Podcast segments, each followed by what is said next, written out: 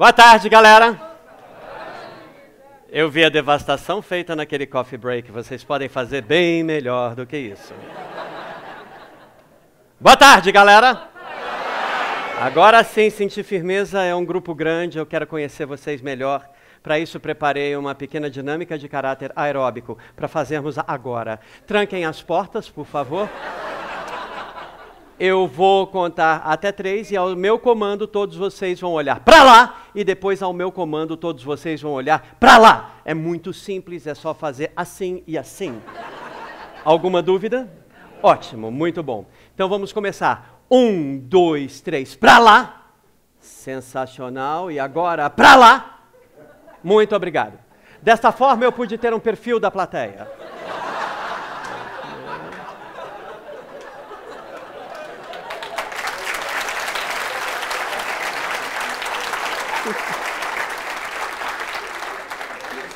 É dessa forma que nós, besteirologistas, fazemos anamnese. É dessa forma que nós, palhaços, fazemos assessment. E eu não poderia começar essa fala sem compartilhar com vocês essas tecnologias bobas, porque dentro desse tema, como minha ideia pode mudar o mundo, a minha, a minha ideia é formar palhaços cada vez mais para um futuro onde a gente possa fazer o download de uma cultura de alegria. E, e quando a gente fala em palhaço, não é mesmo? Uh, qual é o primeiro lugar que vem à mente? Muito bom, o circo. Mas o circo tem só 250 anos aproximadamente. Antes do circo, tinha palhaço, sim ou não? 500 anos atrás, tinha palhaço, sim ou não? Aí a prova viva da reencarnação. Isso é muito bom. Eu estou vendo que tinha muitos de vocês lá. Então, exatamente. Então, eu vou pedir para vocês, por favor, voltarem no tempo para dizer para mim como é que nós aparecíamos há 500 anos atrás. Já que não tinha o circo, que nos, te, te, nos trouxe a característica do nariz vermelho, como é que o palhaço aparecia? De que formas?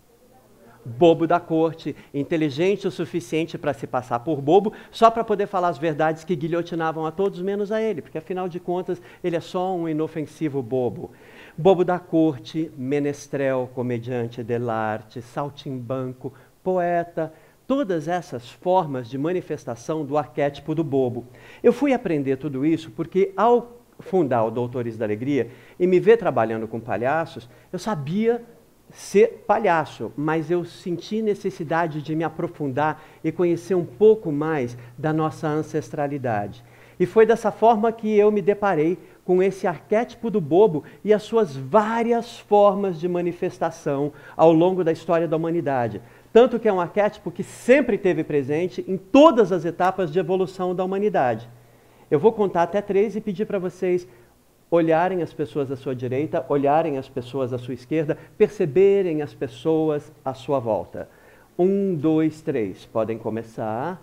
Olhem isso, percebam. Não precisa usar a mão para perceber ninguém, viu? É. Mas vocês estão vendo a reação de vocês? É inevitável. Desde que a humanidade passou a se juntar em bandos, no meio deles sempre tem um bobo. Olhem em volta.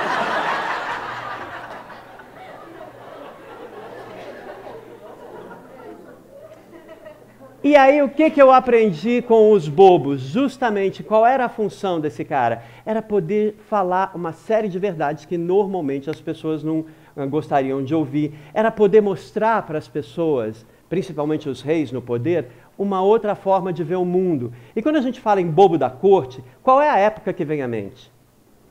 Idade Média, exatamente. Mas eu aprendi que China, século 7 a.C., nenhum governante se considerava completo se ele não tivesse ao seu lado um bobo.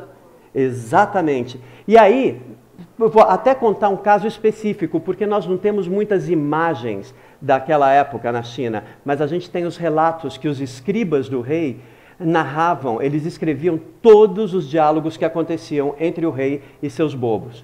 Uh, esse é um bobo chamado Meng, que ele servia o rei Wen Wang, do, da região chamada Qi, na China. Isso em 350 mais ou menos antes de Cristo. O rei Wen Wang tinha um cavalo branco que ele amava, e esse cavalo um dia morreu. E ele então chamou todos os militares e falou: Esse cavalo era um soldado muito corajoso, lutou comigo em várias batalhas, então eu vou homenageá-lo, enterrando-o com todas as honrarias dignas de um grande militar. Os militares ouviram aquilo e falaram: Rei, hum, bacana, mas veja bem, é um cavalo, rei, não é um ser humano. E o rei falou assim: Bom, ele era muito precioso para mim e serviu esse reino. Se vocês não gostam da minha ideia, eu vou considerar isso traição e vou condená-los à morte. E aí então os militares falaram: Rei, não precisa também pegar tão pesado. E foi aí que o bobo dele, o Meng, falou: Precisa pegar pesado sim. É isso aí, meu rei. Tem que mostrar para essa galera quem é que manda nesse galinheiro. Porque, aliás, só podia ser militar para ser tão insensível assim, não é mesmo? Aí, meu rei, eu vou dizer uma coisa, sinceramente, honraria militar para esse cavalo é pouco. O senhor tinha que enterrá-lo com honrarias reais, dignas de um grande rei. O rei ouviu isso por um segundo, olhou para o bobo e falou: Pensando bem, joga na vala comum mesmo. Um, eu estava só exaltado.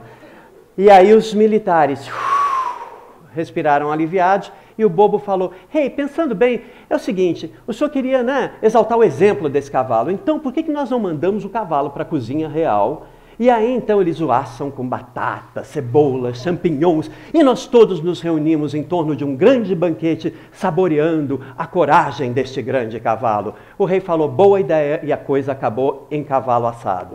Então, é, não, não sei se existia pizza na época, mas isso a gente conhece hoje com o nome de empatia. Ele ajudou o rei a se colocar no lugar daqueles militares. Então, o que que o palha... o que que nós, por que formar palhaços? Né? O que que a gente aprende com o bobo? O que que a gente aprende com o palhaço? Quando você pega o arquétipo do bobo e junta com o arquétipo do curador, né? o arquétipo do bobo é o que manifesta palhaço, bobo da corte, poeta, e aí você tem o arquétipo do curador. Quando você junta esses dois arquétipos, é aí que você tem o maluco beleza, por exemplo, como o xamã, como o pajé.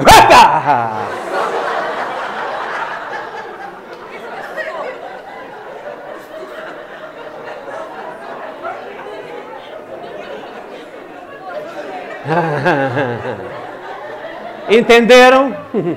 Alguém tem alguma dúvida? Eu vou aí.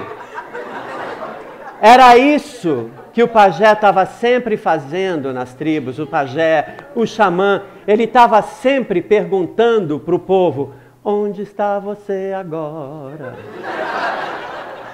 Exatamente, por quê?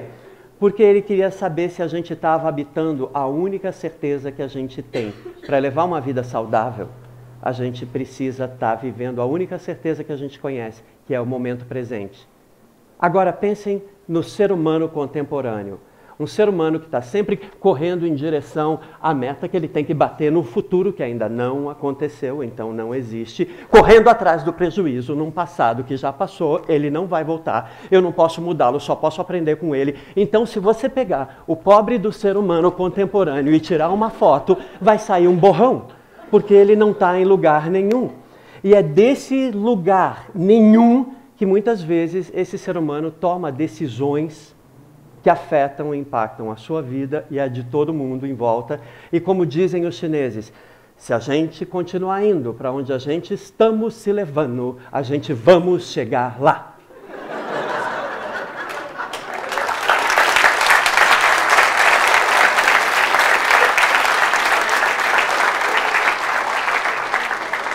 Então o pajé queria saber isso, ele era responsável pela saúde da tribo. Então ele estava perguntando: para onde você está se levando, cara pálida? Para onde, onde você está indo? Você está aqui agora? E o que, que o palhaço, o que, que o bobo vem ensinar para a gente? A conhecer e confiar no presente.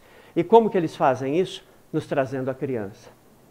A criança que é especialista em viver no presente né? Chega para uma criança e fala: Vamos brincar? Vamos. Então amanhã. Amanhã? Como amanhã? Quando você é criança, amanhã não é daqui a 10 anos. Aí ela acorda no dia seguinte e pergunta: Hoje já é amanhã?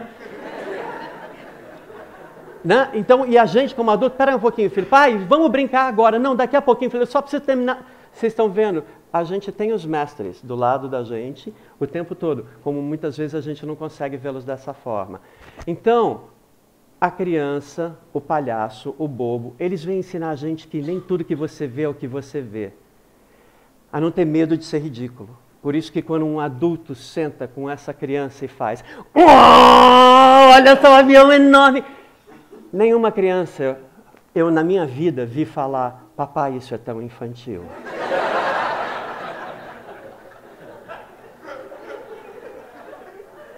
Muito pelo contrário, o que, que você vê a criança fazer? Ah, entrar no jogo! Ela fala, sim, vamos brincar, porque a única certeza que a gente tem é esse momento de alegria agora. Agora, pega essa cena e usa toda a sua lógica e toda a sua razão para analisar. Prato de papinha, colher cheia de papinha, adulto coberto de papinha, fazendo um papel ridículo.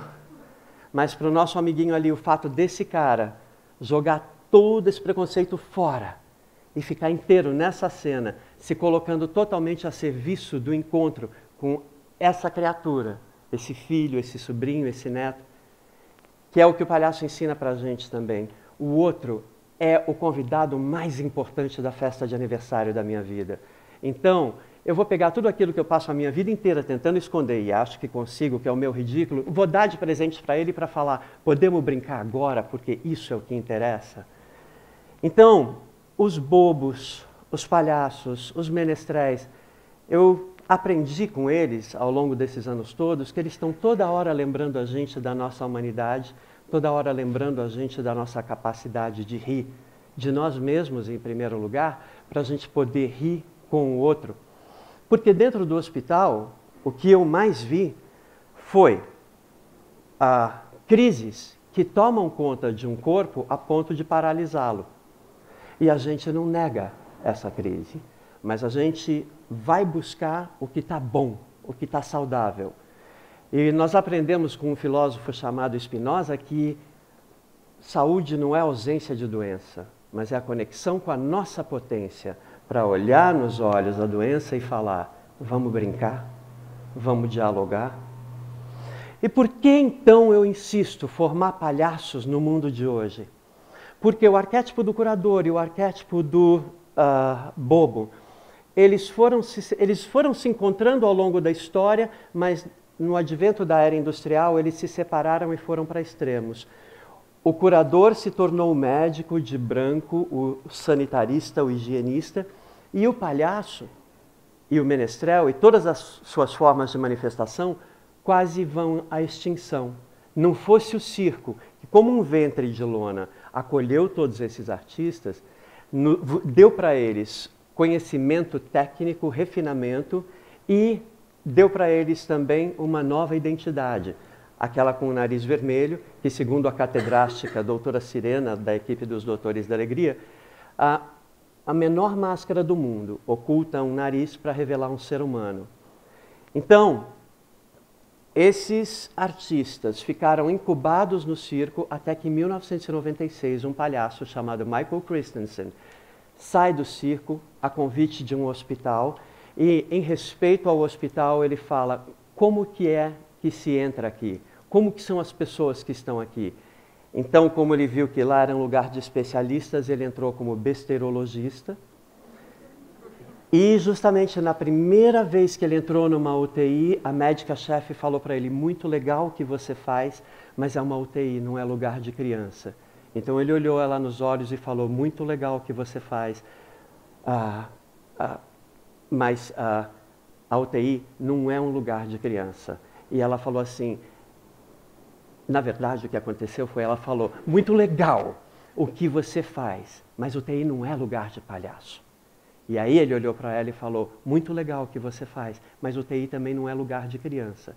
E foi a partir desse encontro que nasceu um diálogo, que gerou um programa de visitas que nunca mais parou. Ele ia acontecer por três semanas e nunca mais parou.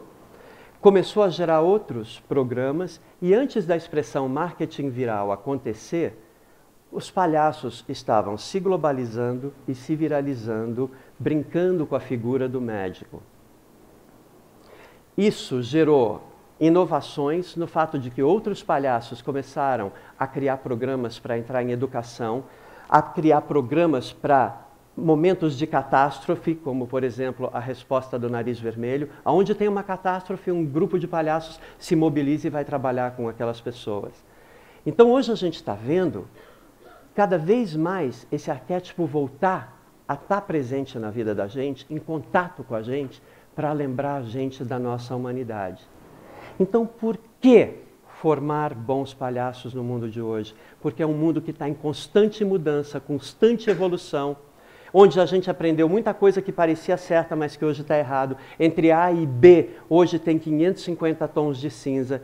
E esse e é esse artista, é esse palhaço, é esse cara que vai pegar a gente pela mão e vai falar: tudo bem, vamos, vamos dar o próximo passo, vamos junto, porque assim a gente pode juntos evoluir, não pelo sofrimento, mas a gente pode evoluir pela alegria.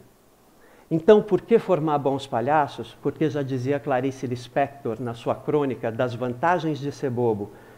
Porque só o bobo é capaz de excesso de amor, e só o amor faz o bobo. Muito obrigado.